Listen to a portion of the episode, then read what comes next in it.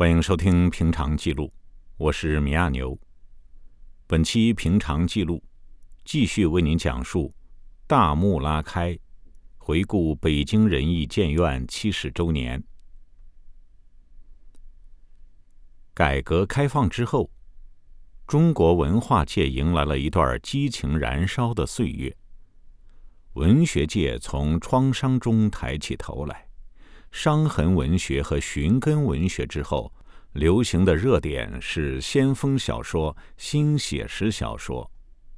在戏剧界，伴随戏剧观的论争，戏剧思潮得到解放，艺术家的创作热情重新被点燃。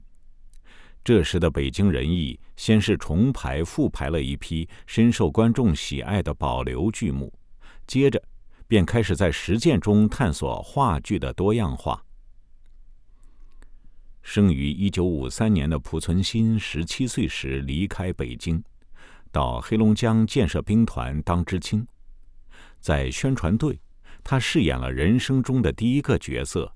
样板戏《沙家浜》里的县委书记程千明。一九七七年，他回到北京，考入空政话剧团。到一九八七年，他才被调入北京人艺。用他的话说，像游子归家，既激动又忐忑。濮存昕从小被父亲苏民领着出入北京人艺大院儿。他在后台研究新奇的服装道具，在观众席看叔叔阿姨们的演出，回到家还要听父亲跟同事们聊戏。对于濮存昕在艺术上的兴趣，苏民开始非常支持，他喜欢什么，就帮他找老师教什么。濮存昕说：“我们现在演戏还是自己化妆，都是那会儿学画画学来的本事。”讲究功夫在诗外，这是北京人艺的传统。八十年代初，空政话剧团团长王贵参加戏剧出访团去了日本，受到现代戏剧的影响，回来后就排了《周郎拜帅》。濮存昕在剧中第一次做主角，演的是周瑜。他说：“他是眼睛冒着光回来的。”给我们讲在日本的所见所闻，激动不已。一九八零年，茶馆到欧洲演出，中国话剧第一次踏出国门，收获了远东戏剧的奇迹的评价。濮存昕说，在欧洲，于是之鼓励演员们挤出时间去看戏，看欧洲的戏，看不懂也要看。从欧洲回来。有些老前辈们都傻眼了。北京人艺的舞台上出现了第一部外国戏剧《莎士比亚的请君入瓮》，由殷若成翻译，请了英国戏剧家托比·罗伯森来当导演。改革开放之后，整个社会都在睁开眼睛看世界，北京人艺接收了很多西方戏剧的新信息。不仅是请君入瓮，那时候北京人艺的舞台上相继上演了许多部殷若成的译作。一九八三年的《推销员之死》，一九八六年的《上帝的宠儿》，一九八八年的《华变》等享誉西方世界的现实主义力作，都让北京人艺接上了第一个发展阶段的辉煌。说起八十年代。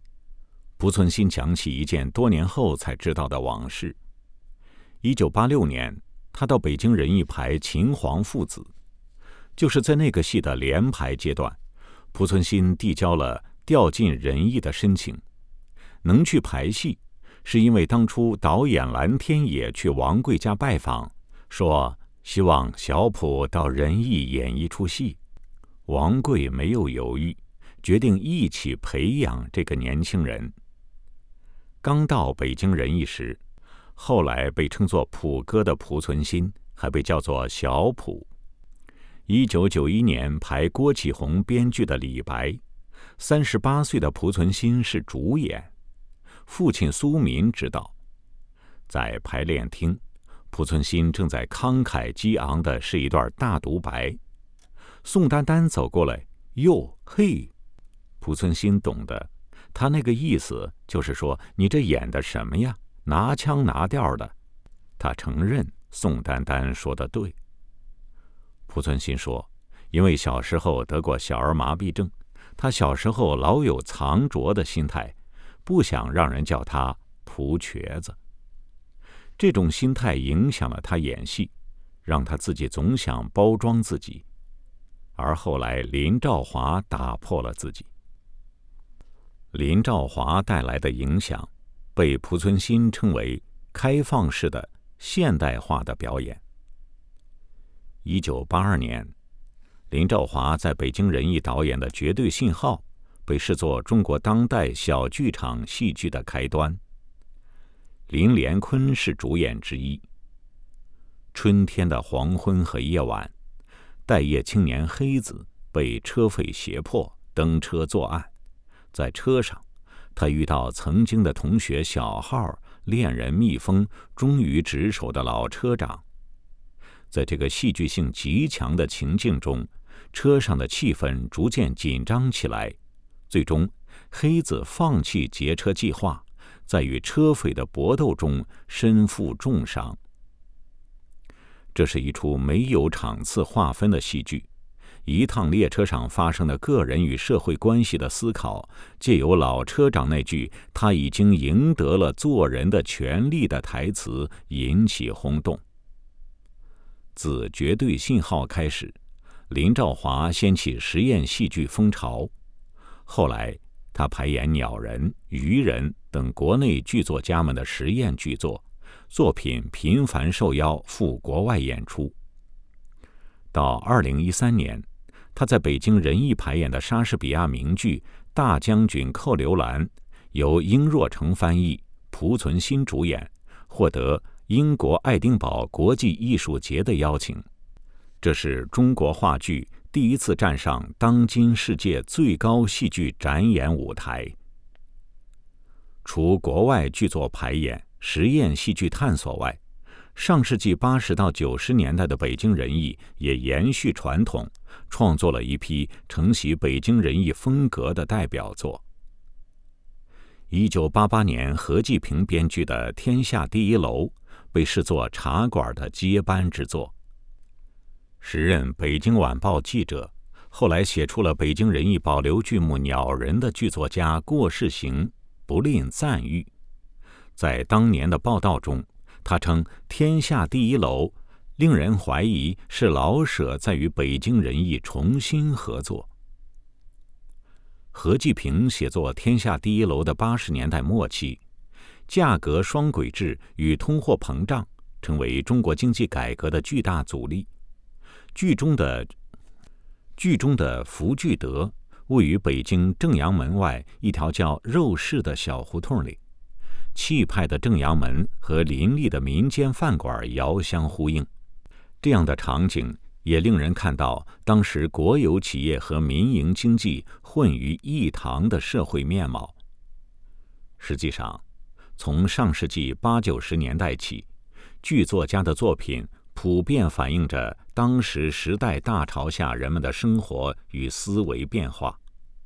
此时的戏剧冲突模式的主流已经不再像茶馆一样以社会重大事件为中心，剧作家们更倾向于按照日常生活本来的进程去表现生活、组织情节、书写普通人的多样人生。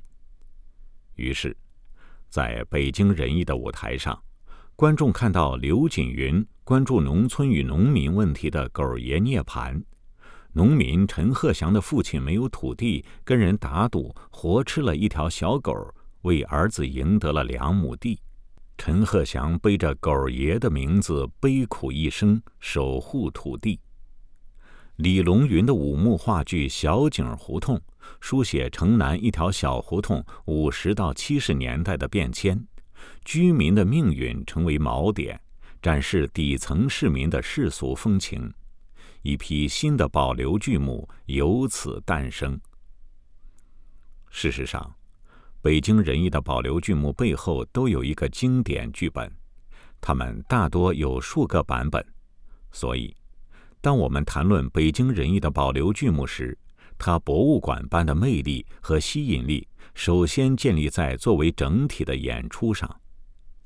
焦菊隐曾在表述北京人艺风格时说：“它不是孤立的、个体的、观念化的，而是剧作家、导演、表演、舞美设计等不同风格的有机统一。”一九九二年，第一代茶馆落幕，于世之、朱琳、苏民、蓝天野、郑荣、朱旭等老艺术家陆续离开舞台。濮存昕、梁冠华、杨立新、冯远征、陈晓艺、徐帆、何冰等演员开始成为北京人艺舞台的中坚力量。又三十年过去了，北京人艺很快就将迎来再一次换代，新的一批演员还会继续把保留剧目传承下去。多年后。再走进首都剧场，我们仍能看到焦菊隐时代的创造。对于中国戏剧来说，二零一七年是特殊的一年。一年前是剧作家老舍逝世五十周年，茶馆剧作的版权开放了。当年底，冯远征口中的北京人艺先锋派导演李六乙跟四川人艺合作。推出川话版茶馆。没有了北京话，剧作的韵味是否依然存在？李六乙剧中的演员说四川话，故事移栽在仍保留着去茶馆喝茶消闲习惯的四川。前卫抽象的舞台美术之外，作品显示出另一种话剧的民族化样貌。到二零一八年，孟京辉。在由他担任艺术总监的乌镇戏剧节指导茶馆。开场前，一声歌哨划过观众席，舞台灯亮，几十个演员坐在巨型钢架结构的舞台布景里，他们朝向观众，面无表情，声嘶力竭地喊出剧本第一幕的台词。这部集合当代剧场语汇的作品。在二零一九年受邀参加法国阿维尼翁 I.N. 戏剧节。一九八零年之后，欧洲观众再一次看到了茶馆。对于经典，诺贝尔奖得主、南非作家库切的观点是：经典幸存于最恶劣的攻击之下，幸存。是因为数代人不愿意放开紧握他的手，不忍眼看他就此流逝，以至于无论付出任何代价，都愿意一直将他保留着。为了不改变演出，让他即便更换演员，也尽量如最初诞生时那样原汁原味的呈现。北京人艺就曾遭遇过一次所谓的笑场事件。二零一四年，北京人艺携中国话剧现实主义的基石《雷雨》到上海演出。在针对学生群体的公益场演出后，饰演周朴园的杨立新连续发了好几条微博。他愤怒地说：“舞台下爆发阵阵欢快的笑声，很多台词被笑声淹没，这样的公益场不演也罢。”《雷雨》已经上演了六十多年，成为北京人艺的保留剧目。上海的八场演出中，只有学生场引发爆笑，原因集中在乱伦的人物关系，比如“不要以为你同四凤同母，你就忘了人伦天性”等这样的台词，还有周冲跑到四凤家表达爱慕的行为。事件持续发酵。有一种声音认为，经典到了该创新的时候，而杨立新对于创新这样的说法表现得很反感。他说：“怎么调整？调整哪儿？你来说说。你自己办一剧团，你自己调整吧。”他说：“对于任何一门技术乃至于技艺，你可以不喜欢，但是你不能不尊重。二零一四年九月，杨立新写了一篇文章，从顶针续麻说开去。他说他对校场事件的回答都在其中。稍加改动，也许后辈人并不觉得有什么区别，但他们永远无法从中品味出那种不可言传的美感了。文章讲旧年间女人手工做布鞋，一根麻绳纳不完一个鞋底儿，换新线时要把麻绳从针孔里退出来，经由一个准确麻利的动作续上新麻，再往下做。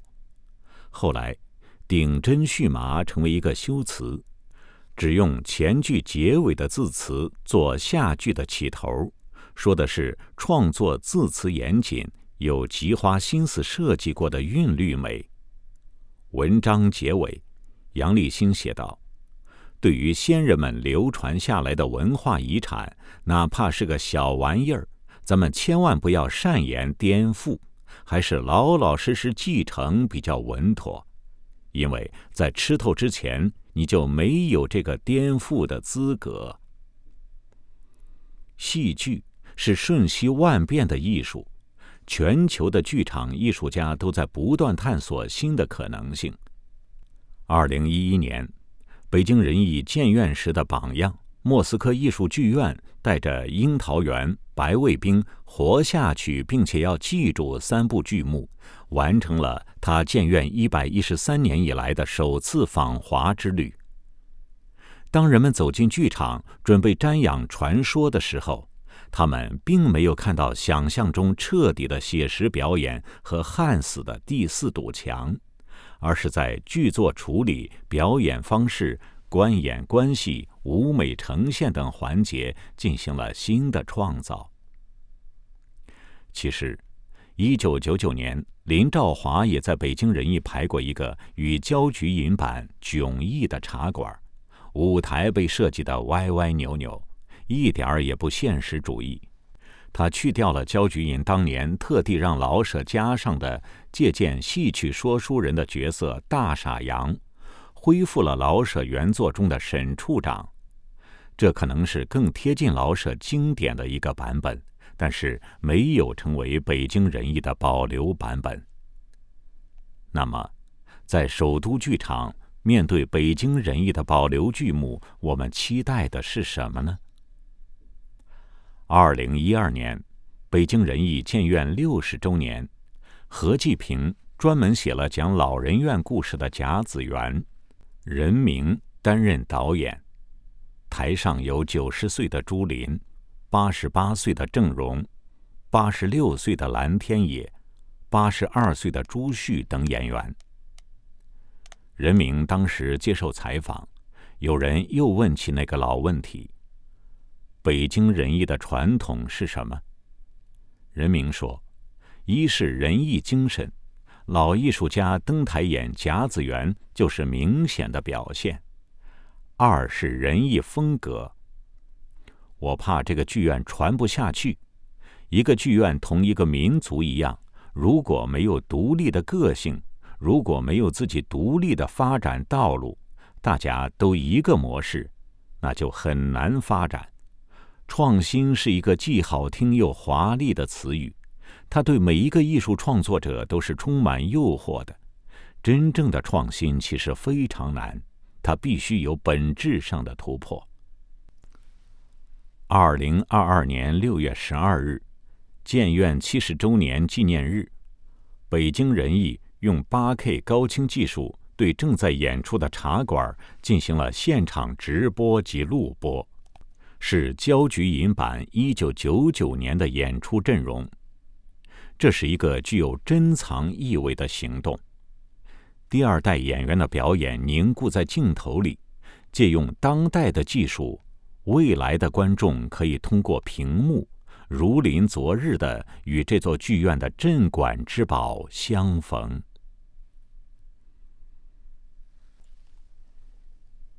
以上是平常记录为您讲述的大幕拉开，北京人艺。建院七十周年回顾。